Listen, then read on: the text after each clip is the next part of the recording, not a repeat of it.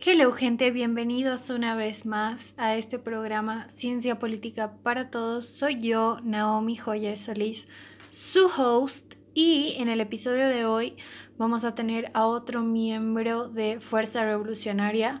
Él está aquí para hablarnos de la política post-COVID-19. Él es Brian Brani Mercado. Entonces, bienvenido Brani a Ciencia Política para Todos. Le comentaba a la audiencia que has venido a hablar sobre la política post-COVID-19. Bienvenido a este espacio. Naomi, muchísimas gracias. Gracias por la invitación y por hacerme parte de este, de este bloque tan importante que tú manejas. Gracias y un saludo para todas y todos. Coméntanos un poquito más antes de, de, empezar a hablar sobre la política. ¿Cómo entras tú en la política? Les comentaba que eres parte de Fuerza Revolucionaria. ¿Por qué Fuerza Revolucionaria? ¿Por qué no otra alianza, otro partido quizás?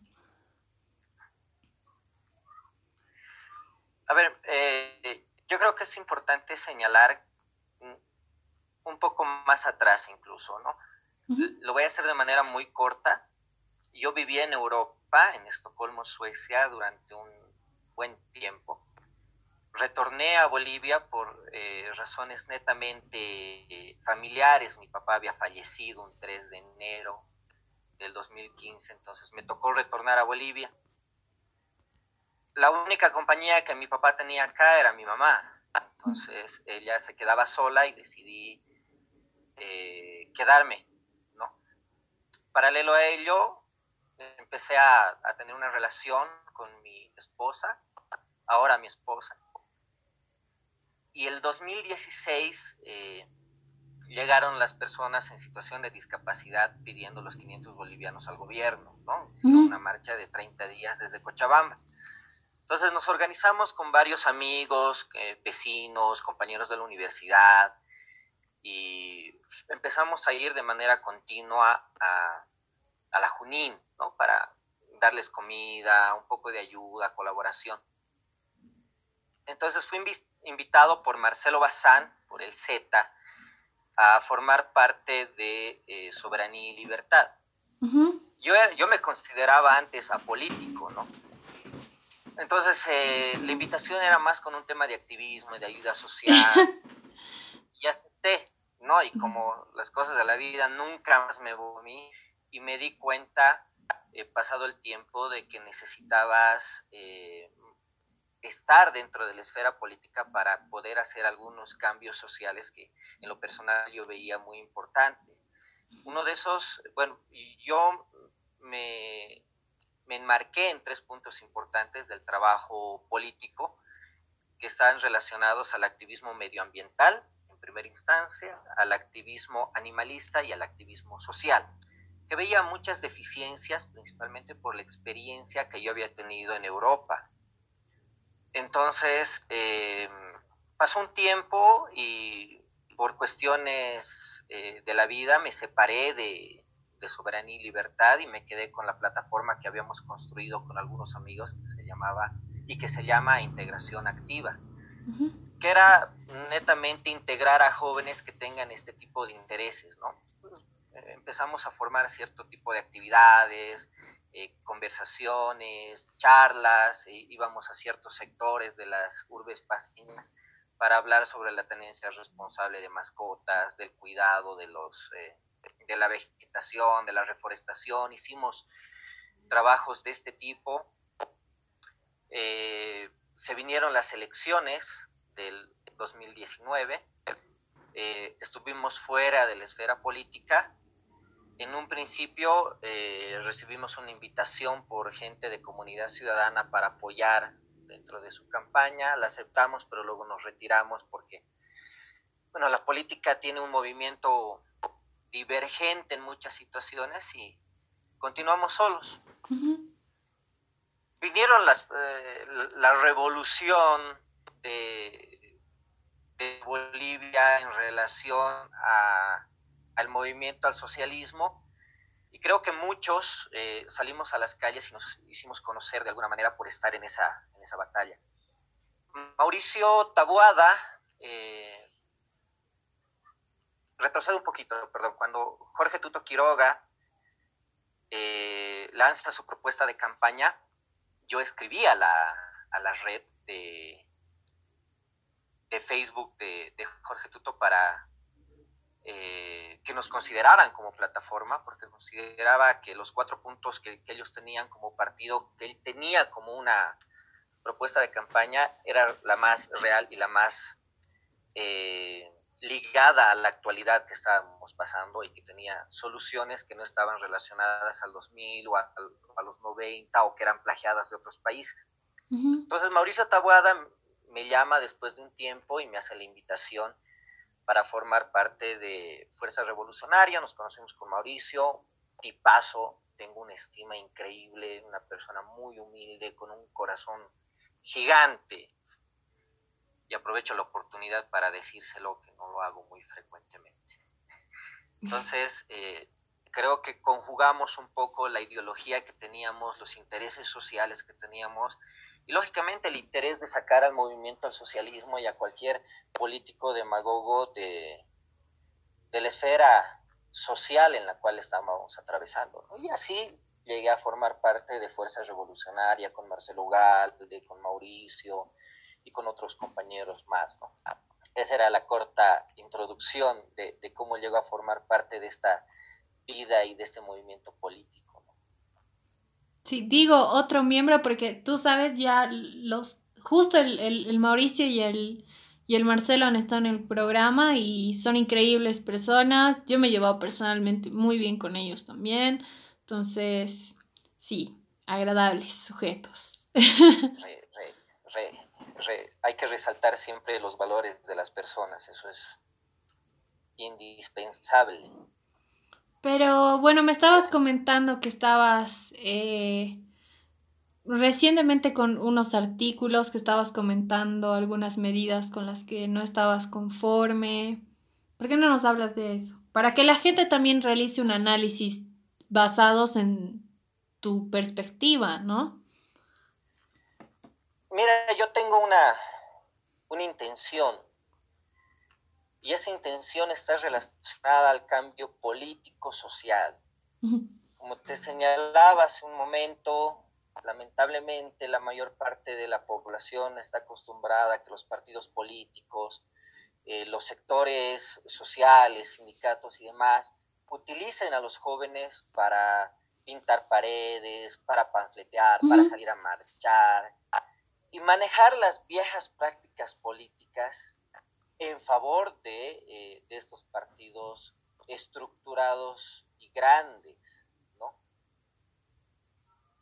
Yo creo, no, en realidad estoy seguro que la forma que tenemos para mejorar la sociedad, para mejorar a nuestro país, es decir las cosas de frente, es decir las cosas cara a cara, es decirle al gobernante en los tres niveles del Estado, en el central, departamental y municipal, esto estás haciendo mal. Pero también decirle, esto estás haciendo bien. Tenemos que ser como sociedad analíticos y críticos. Uh -huh. Si no, no crecemos. Lamentablemente, estos partidos políticos, eh, si tú le dices esto está bien, pues lo reciben bien. Pero si les dices esto está mal, te atacan. ¿No? Es como decir, no quiero que muestres mis errores, ¿no? Entonces yo creo que la, las cosas realmente no funcionan así. Y nosotros tenemos que trabajar en torno a eso, a que los jóvenes dejen de ser utilizados por eh, los sectores en los que se encuentran simplemente para cubrir los fines políticos de los que están a la cabeza de esas cúpulas sectoriales y políticas. Creo que el ser revolucionario, el ser independiente, el tener una voz libre conlleva que te agredan, que te ataquen. Pero eso demuestra la bajeza moral, la bajeza social en la que nos hemos visto sumidos durante tantos años, durante toda esta experiencia política, y que ahora que estamos entrando a una nueva a un nuevo confronte político en elecciones, la sociedad tiene que ver que los que los partidos políticos tradicionales siguen utilizando a los jóvenes de distinta manera, tal vez ya no panfleteando, volanteando o haciendo eh, las actividades que los dirigentes en las cúpulas no pueden hacerlo, pero sí de distinta manera, utilizando las redes sociales, a estos guerreros digitales que pensábamos que eran únicamente una estrategia del movimiento al socialismo, pero que ahora vemos que en realidad no lo es, pero que quieren coartar de alguna manera la libre expresión de las personas. Entonces, eh, para mí, en lo personal, desde una perspectiva muy mía, eso es lo que tenemos que empezar a cambiar. Tenemos que darle la vuelta a la tortilla, tenemos que generar nuevas expectativas y la única forma de poder hacerlo es diciendo la verdad, siendo frontales, no ocultándonos, eh, no mintiendo, no engañando demostrando que realmente tenemos intereses sociales y no intereses personales ligados a una economía personalizada para el bolsillo de cada uno o acorde a la medida de cada uno de los grandes y tenebrosos políticos de la actualidad. Entonces, eh, esa es básicamente eh, la ideología que yo manejo en, mi forma de política, eh, la ideología que yo he aprendido y yo soy una persona muy frontal, ¿no? Lamentablemente muchos políticos tienden a ser santos, tienden a ser mm, los buenos, los que no cometen errores, los que nunca han peleado, pero yo te comento que he sido una persona muy complicada en mi juventud, he sido una persona que le encantaba agarrarse a golpes en las esquinas, que no soportaba que se metan con algún familiar mío porque ya iba y me peleaba. Me encantaba protestar en contra de los profesores, por eso me hice expulsar varias veces del colegio. En mi época universitaria, de igual manera, si el docente cometía algún agravio, yo me paraba enfrente y generaba un quilombo. Entonces, mi vida era así. Y te soy franco, eh, durante gran parte de este tiempo que yo llevo haciendo política, hay algo que me han querido enseñar algunos viejos políticos, que es hipocresía por delante. Y te juro que con eso no estoy de acuerdo. La gente mientras más hipócrita es, es más mentirosa y se vuelve más, desde una visión Star Wars, del lado oscuro. Entonces la gente tiene que ser frontal, tiene que decir las cosas, no tiene que engañarse no tiene que ser el santo de la devoción de nadie, no es monedita de oro. Las personas cuando dicen la verdad, cuando hablan de frente, son los malos, ¿no? Entonces, espero realmente que cambiemos nuestra sociedad de esa manera, de poder decirnos las cosas de frente, de no ocultar lo que somos, de no ocultar nuestros errores, porque al final de eso hemos aprendido y por eso llegamos hasta donde tenemos que llegar. Claro, y no solamente el hecho de, de cambiar esta idea de que un político, un funcionario público o una figura pública en general eh, no puede equivocarse, ¿no? Porque precisamente de nuestros errores es que aprendemos y algo que yo siempre digo y lo decía antes de que empieces a, a hablar ahora era reflexiona lo que esta persona está diciendo, ves si estás de acuerdo o no. Entonces también eh, creo que algo que tiene que cambiar, eh, aparte de endiosar a las personas y creer que nunca se equivocan, es eh, el cuestionarlas y siempre, siempre bajo el margen del respeto, saber que un funcionario público está ahí para nosotros y que si se está equivocando es capaz de reconocer públicamente que se ha equivocado y, lo va a arreglar. Y precisamente ese funcionario público, así sean poquitos, que son los que dicen, oye, me equivoqué, son los que de verdad valen la pena porque son personas reales, no están bajo un personaje creado con hipocresía, como tú dices, ¿no? Y lo chistoso es que a uno lo critican cuando cuando admite que se ha equivocado. Por ejemplo, una de, mis primeras invitaciones en el programa fue el licenciado Rafael Loaiza y yo hice una afirmación un poco incisiva y, tal vez hasta desinformada de mi parte sobre los medios de comunicación. Y, obvio, el licenciado me, me, me corrigió, me hizo reflexionar con su ejemplo. Y yo públicamente admití, ¿sabes qué? No lo había visto así, tienes razón, acabo de cambiar mi perspectiva y eso no me, no me quita la credibilidad ni el valor ni, ni hace que mi opinión sea menos válida, ¿no? Más bien hace que yo crezca porque tengo la capacidad de admitir que me estoy equivocando. Claro, mira, yo siempre he pensado, y mis papás siempre me han enseñado de esa forma, si te equivocas, bueno, hay dos caminos que tienes que hacerlos al mismo tiempo. El primero es aceptar que te has equivocado y el segundo resolverlo. ¿Mm? Pero nunca negar que te has equivocado, porque al negar que te has equivocado ya tienes tres errores, ya no tienes uno, sino tres. Y así se van sumando la cadena de errores, la, la cadena de fallas, y te conviertes en un mentiroso puritano eh, que siempre va a preferir la mentira para quedar bien, ¿no? Te digo, yo, por ejemplo, no bebo, ¿no? Pero bebía. No fumo, pero fumaba. Eh, amo mucho a mi esposa, adoro a mis dos niños, pero antes también he sido mujeriego. ¿no? Yo prefiero ahora pasar tiempo en mi casa, prefiero pasar tiempo con mis niños, con mi mamá, con mi esposa, con mi hermana, que estar en una fiesta. ¿Qué tiempo prefiero invertir? Es el tiempo que estoy con los compañeros de, con los que hacemos política, con los que hacemos activismo.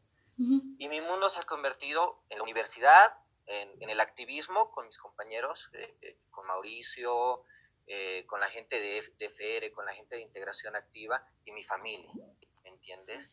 Pero he tomado, me encantaba tomar, por supuesto. Entonces, no puedo santificarme y creerme algo que no soy. Creo que esa es e, esa satanización que también la sociedad nos ha jalado y ha jalado a muchos políticos. Ah, que lo han visto tomando, que es un alcohólico, que es un borracho. En otros países la gente toma un vaso de whisky diario, toma dos latas de cerveza diario y no por eso son alcohólicos, ¿no? El que te fumes un cigarrillo no te convierte en un vicioso, en un drogadicto, ¿no? ¿Qué sí tenemos que juzgar? Es a los violadores, es a los que pegan mujeres, a los agresivos sin causa.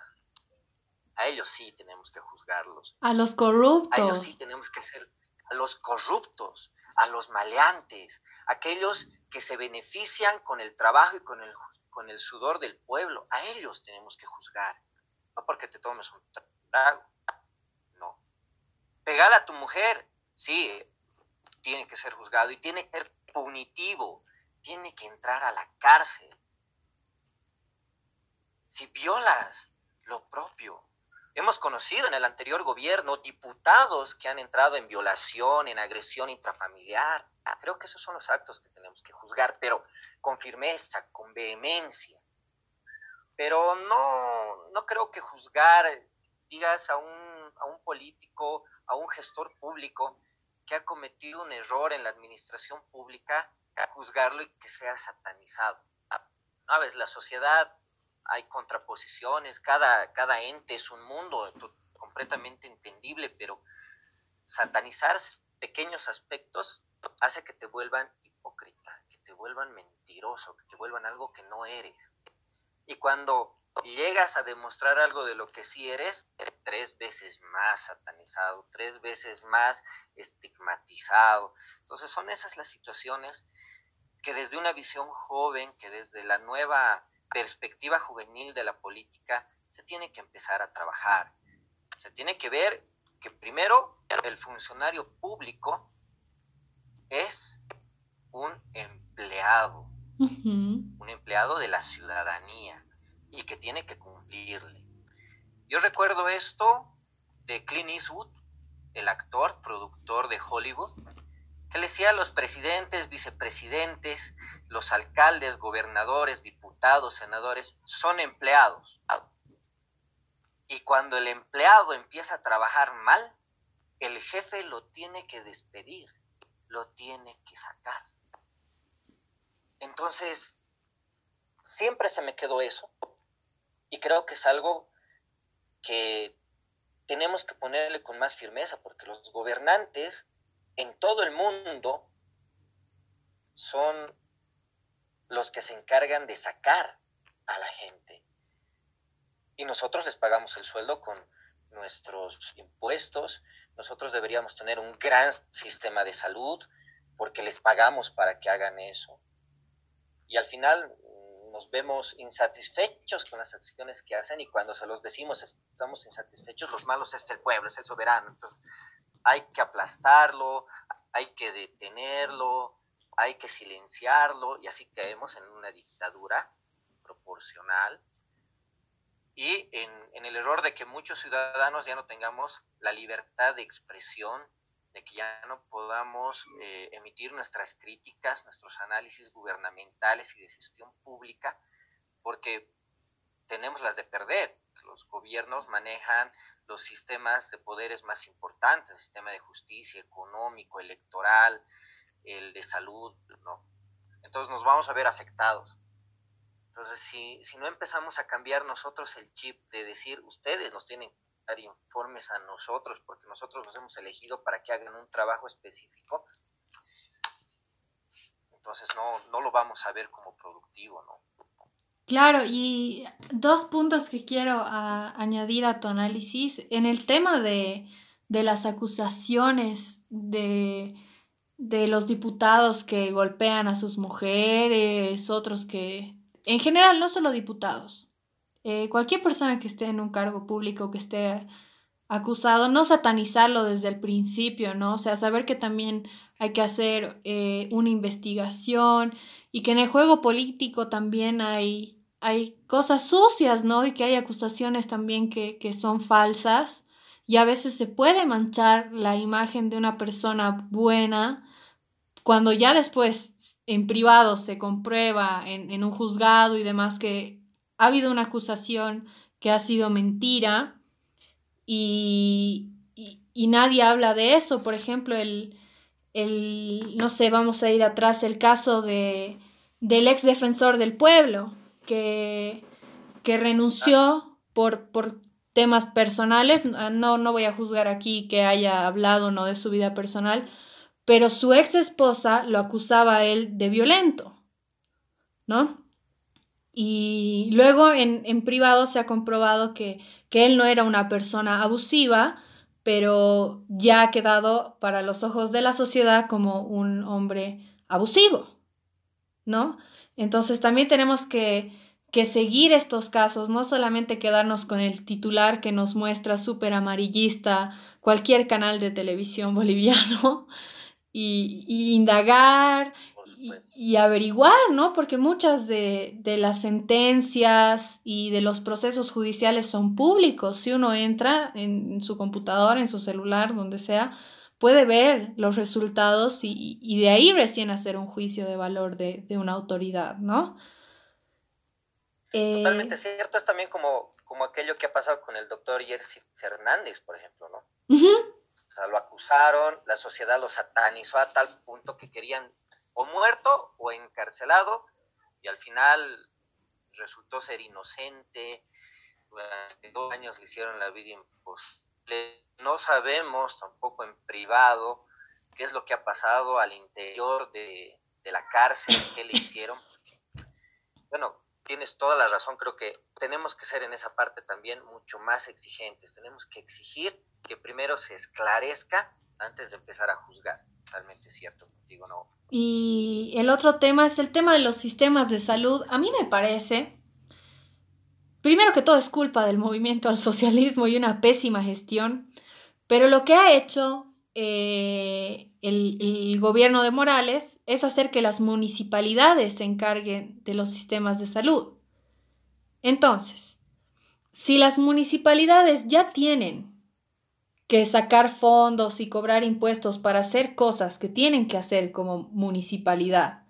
Y encima, el gobierno les pone a su responsabilidad la salud de las personas con un presupuesto súper bajo, también ahí ya está la base que querían hacer del nuevo sistema de salud, ha colapsado totalmente, ni bien ha comenzado, por eso es que el SUS era tan ineficiente porque desde el registro, desde los recursos estaba súper mal, ¿no? Entonces, todo mal con el sistema de salud. Yo sí estoy en pro de la idea de que las municipalidades se tengan que encargar de los sistemas de salud, porque bueno, cada municipalidad tiene sus datos de cuánta gente vive ahí y, y, demás estadísticas con las que puede trabajar para mejorar su servicio también. Pero que el Estado haga esa división y no le dé los recursos necesarios a cada municipalidad, está haciendo que colapsemos, y más ahora, en especial ahora. Mira, eh, lo que tú dices es muy importante porque creo que tenemos que señalar dos cuestiones que han pasado que llamaban mucho la atención. El gobierno del movimiento al socialismo eh, hizo que los municipios se hicieran responsables de la salud en cada, en cada municipalidad y que los departamentos eh, o las gobernaciones también. ¿Qué pasó cuando la ministra Gabriela Montaño ejerció eh, la cartera del Ministerio de Salud? Dijo, tienen que devolvernos sus centros de salud. Lo vamos a empezar a manejar nosotros como gobierno, pero además ustedes también van a pagar su 17% que les corresponde. ¿Qué pasa? No? no olvidemos que el municipio de La Paz tiene muy, muy buenos hospitales. El hospital de Cotauma, de La Portada, de Los Pinos, son hospitales, hoteles, ¿no? Hoteles en, en, situación hospitalaria. Yo tuve la oportunidad de conocer estos tres. Eh, no de estar como paciente, pero sí de visitarlo. Y realmente sus instalaciones, su equipo, los equipos, el servicio de salud es muy bueno, ¿no? Y no podemos decir lamentablemente lo mismo de la Caja Nacional de Salud. ¿No?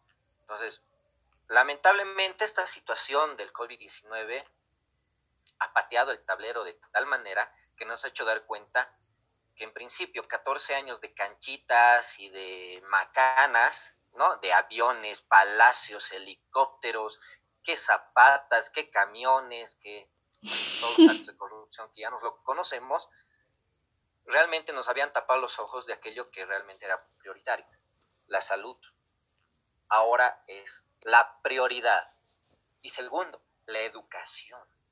Hemos abandonado la educación. 14 años de meter un ministerio de educación que ponga una ley Abelino Siñani 070 que en realidad lo único que genera es la mediocridad estudiantil, el conformismo educacional, el conformismo de aprendizaje que no nos que haya impedido que muchos sectores de los médicos que ahorita podríamos tener sean de primera calidad como lo han sido en años anteriores.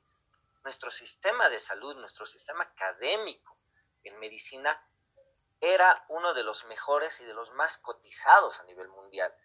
Yo te comento que en Europa preferían contratar a los bolivianos, a los brasileros, a los peruanos a los chilenos antes que a la gente misma que estudiaba en sus países porque el sistema que ellos tenían era más rápido y más eficiente.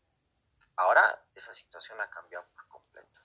El profesional que tenemos ahora, para empezar, que ya no tenemos buenos profesionales, porque lamentablemente los jóvenes salen de la, del colegio y no saben qué van a estudiar, no saben para qué son buenos, no saben cuáles son sus capacidades. Por lo tanto, piensan que son buenos para turismo, están uno o dos años, se salen, empiezan a estudiar arquitectura, uno, dos, salen, y al final se dan cuenta que habían sido buenos para mí.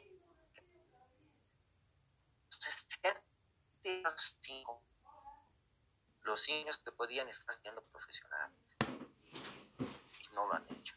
¿no? Entonces son situaciones que efectivamente no se, han, no se han previsto, que se han tomado como últimas prioridades, como necesidades ambiguas, ¿no? Pero ahora el sistema de salud nos demuestra que somos ineficientes, que no hemos tenido la capacidad. No es, no es culpa de este gobierno, eso es importante recalcarlo, ¿no? No es culpa de este gobierno, pero también es responsabilidad de que a los ciudadanos, a los bolivianos, se les informe de manera consciente, de manera veraz, qué es lo que está pasando, porque 14 años de canchitas nos han demostrado que no tenemos un sistema de salud que pueda ayudarnos, que pueda minimizar de alguna manera el riesgo, las probabilidades de contagio. Entonces, lamentablemente, hay que ser críticos, hay que ser hay que cuestionar estas situaciones y el movimiento al socialismo ha sido la peor desgracia que le ha pasado a cada uno de los bolivianos, les guste o no a los compañeros del Chapare, a algunos de Sencata y, y de otros lugares que les encanta la revolución político-partidaria, ¿no? Eso.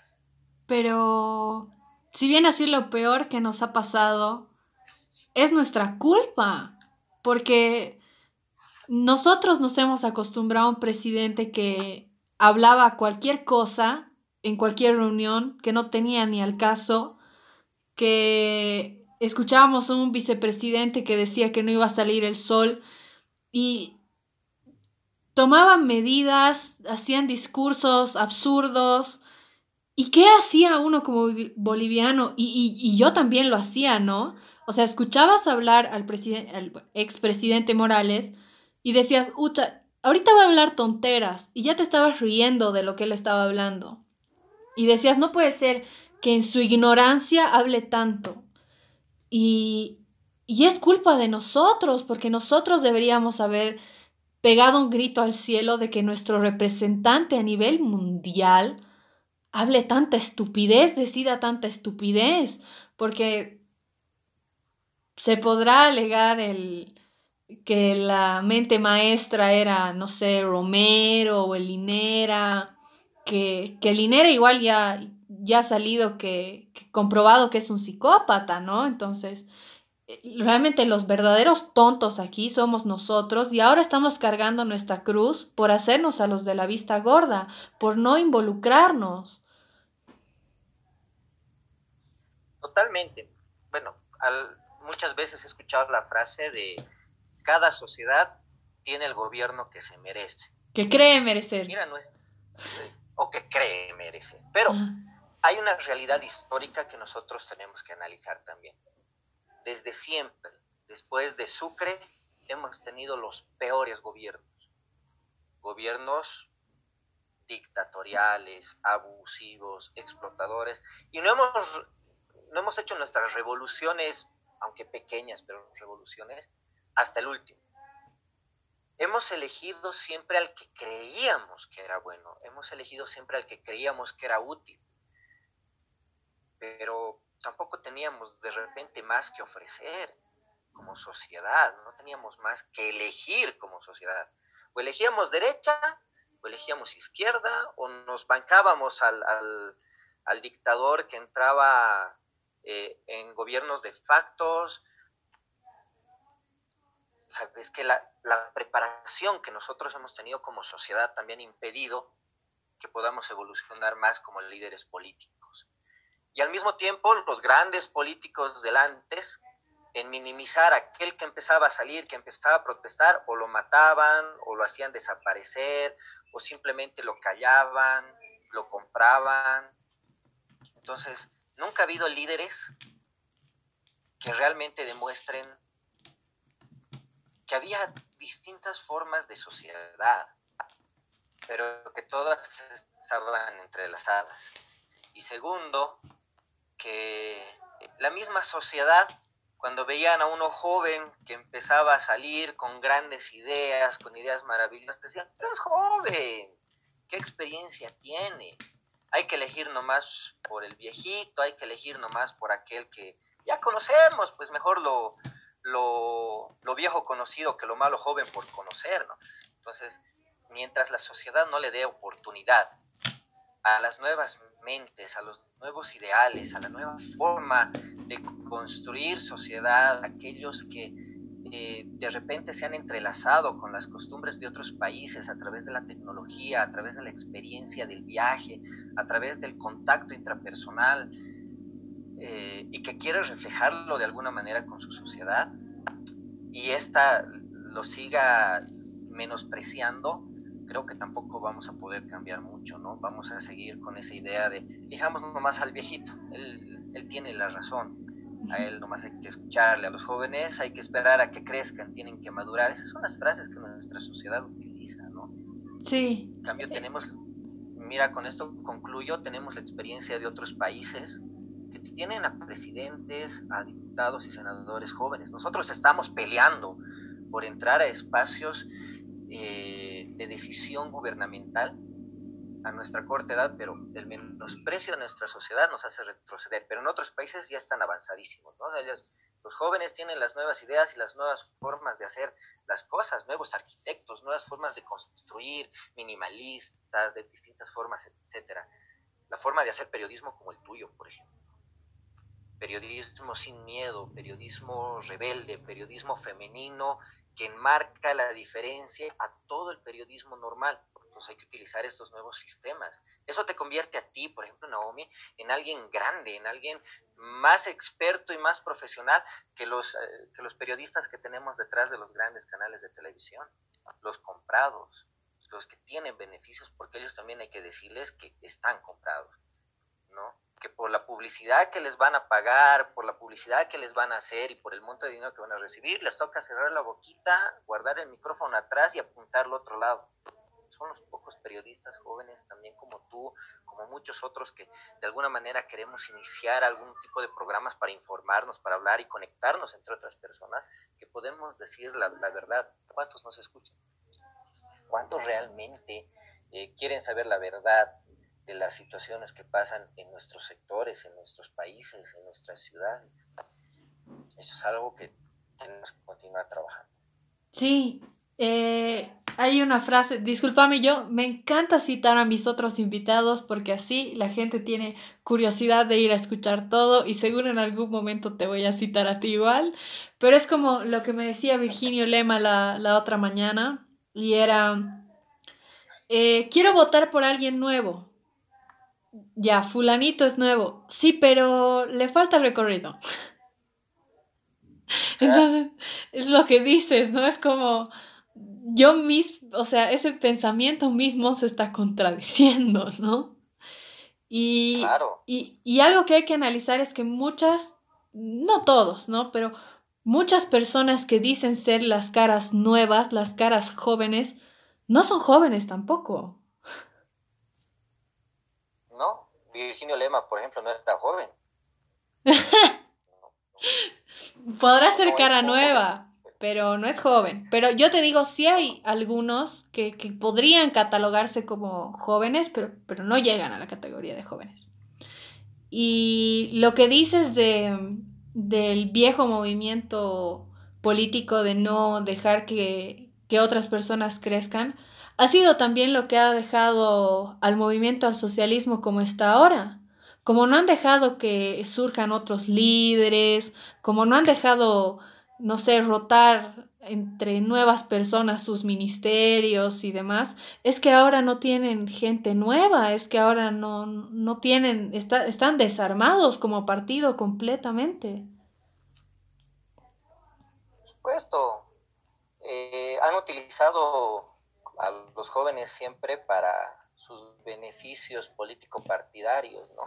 lamentablemente, bueno, creo que no, no, es bueno dar nombres, pero sabemos de muchos personajes jóvenes con gran potencialidad, con verdaderos ideales marxistas, leninistas, con verdaderos ideales del socialismo, por lo menos del, del socialismo del siglo XX, eh, aplacados a, ser utilizados para eh, la guerra digital, para ser utilizados como los escuderos o los peones podían caer primero. Y la consecuencia de ello justamente ha sido que el MAS, siendo una potencia política, porque sí era una potencia política, en lugar de elegir a nuevos personajes para ir a las elecciones, tuvo que resignarse nomás por lo que dirá el jefe. Pues, lo que diga el jefecito, vamos a tener que obedecer nomás.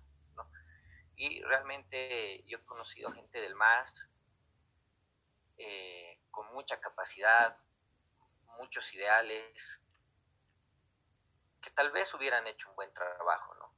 El, yo quiero cerrar esta, esta, esta idea, Naomi, no quiero que se me escape porque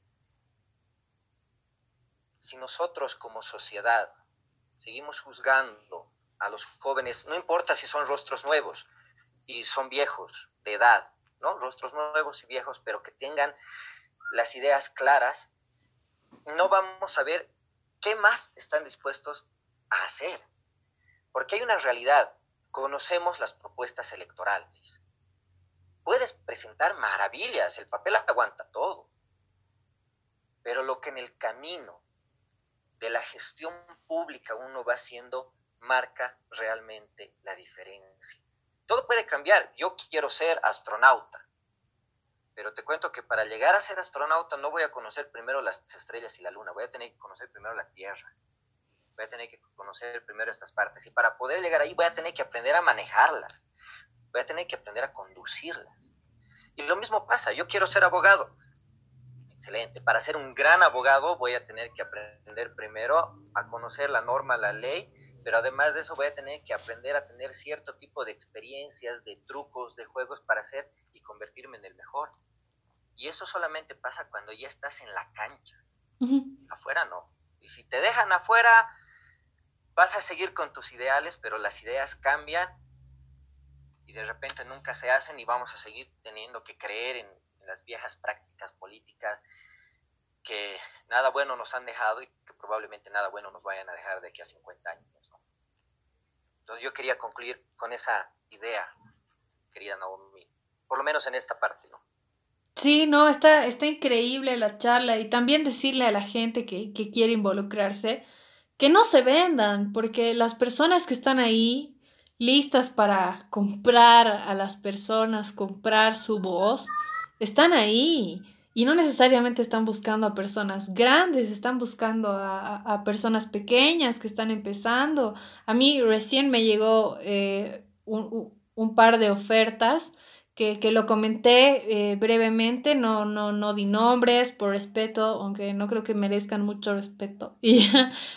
pero tú no puedes callar una voz, ¿no? Y a mí nadie me va a callar una voz, como diciéndome, mira, ¿sabes qué? Eh, te podemos como que conseguir un, un, un para tu nuevo programita, pero ya no vas a hablar de esto, ¿no? Entonces como, ¿sabes qué? Voy a hablar el doble de eso y no gracias. Mira, por eso yo te felicito, por eso te admiro, por eso sigo tu programa, pero como te decía hace un momento, hay muchos periodistas que les tocó cerrar su boca, cerrar su expresión, cerrar eh, sus ideales, ¿no? Y no, a, la gente que, que, está afuera y que está luchando por, por hacer algo distinto, eh, síganlo haciendo, sigan haciéndose algo distinto, sin importar la crítica, sin importar eh, el menosprecio, sin importar que, que la sociedad les diga que están locos, porque este mundo está hecho de eso, de locos. No te olvides, Naomi, que los locos construyen los caminos que más tarde los cuerdos recorren y con gran libertad. Entonces, hay que ser loco, hay que ser revolucionario, hay que ser valiente porque te insultan, te agreden, te hacen pensar que tú eres el que está mal, pero los ideales no tienen que tener precio, los ideales no pueden ser comprados. Y voy a citar las palabras de Jorge Eliezer Gaitán, un escritor colombiano, que me encanta mucho sus escritos, porque él decía que nuestras sociedades en todo el mundo son sociedades de corderos, que cada cuatro años van al matadero a decirle al político, seguime robando, seguime estafando y seguí engordando con la plata que te doy, porque para eso estás y para eso te estoy eligiendo. Es la verdad, muchos políticos llegan con esa ideología de llegar al poder, robar, engañar, favorecerse y beneficiarse de los contribuyentes, de las propiedades del Estado. Y cuando existe un, un loco de esos, un loco infeliz, un loco desgraciado que le dice estás haciendo las cosas mal, lo apuntan, lo señalan. Y a esos locos valientes les digo que sigan, que continúen. Que esa lucha es la lucha de los más necesitados, que esos ideales los comparten con la gente de la calle, con la gente de a pie, con el ciudadano que todos los días piensa en algo mejor para sus familias. Entonces hay que seguir siendo valientes, hay que seguir siendo locos. No, Exacto, no ser personas que leen historia, poner nuestros nombres en los libros de historia. Trascender, trascender. Yo siempre les digo a mis compañeros, a mi esposa, pues mira, cuando yo empecé a hacer política, te comento esto de, de un poco cómico tal vez, mi mamá y mi pareja, mi enamorada en aquel entonces, mi esposa ahora me decía, no, no hagas eso ¿no? Eso es de la gente corrupta, es de la gente sucia. Mis mejores amigos, compañeros me dijeron, no, no te metas eso. Y cuando vieron que pudimos cambiar un poquito, que le dimos un granito de arena a la idea de trascender y de que mis hijos o mis nietos en un momento lean los libros de historia y diga, aquí estaba, este, este, desgraciado es mi abuelo, aquí está su foto, luchando por el 21 de febrero, aquí está, le están apedreando. Muchos de esos pasamos esas situaciones en la calle. Mi mamá, mi pareja, mis amigos, se dieron la vuelta y me empezaron a apoyar. Decían, este loco, tal vez tiene razón. Y plantar un arbolito es mejor que meterle bala a alguien. Escribir un libro es mejor que quitar la libertad de prensa. Y construir una sociedad conlleva mucho, mucho tiempo.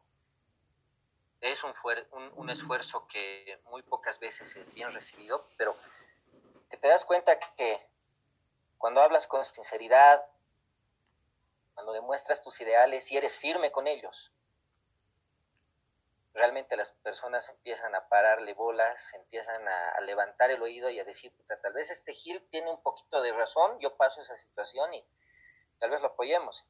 Para mí era gracioso cuando me decían, no hagas esto, no hagas aquello, y cuando llegaron las marchas del 21F, el 2017, mi mamá, mi esposa, mis amigos estaban detrás mío en esa misma lucha, porque ya estaban cansados de, de ver los atropellos de ese, de ese gobierno, la violencia. Y me parece gracioso porque puedes cambiar los ideales de las personas cuando los ideales tuyos son puros y no tienen precio. ¿no? Yo voy a comer más tarde.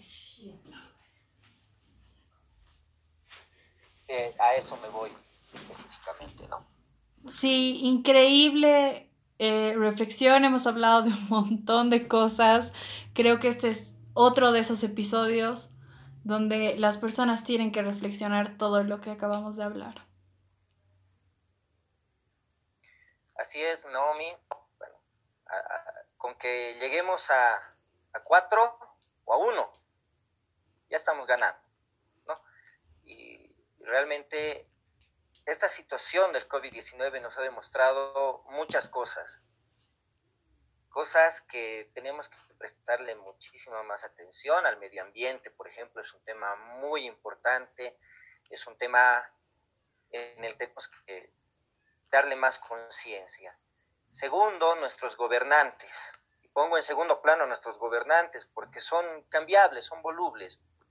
Hoy día están un tiempo su gestión cambia, nos desenamoramos de, sus propuestas de campaña o nos enamoramos más, pero cambian. ¿Qué es lo que no cambia? Los ideales. Eso es algo que nunca va a cambiar. Aunque muera, el dueño del ideal no cambia, al contrario, se fortalece, se, se energiza y crece. Y creo que esta pandemia nos ha enseñado esos puntos tan neurálgicos e importantes. Prioridades, la salud, la educación, prioridades también el respeto intrafamiliar, porque ahora estamos viendo bastante casos, bastantes casos de, de, violencia intrafamiliar y nos damos cuenta de que muchas familias vivían de alguna manera un engaño. No quiero ser agresivo en esa situación, pero como te dije desde un principio, las cosas hay que decirlas como son, con sus colores, sus formas y sus nombres. Y muchas familias viven en un engaño porque el padre, el esposo sale a trabajar y ahora que tuvieron que compartir la casa 24/7, se dieron cuenta de que había muchos más errores, muchas más falencias.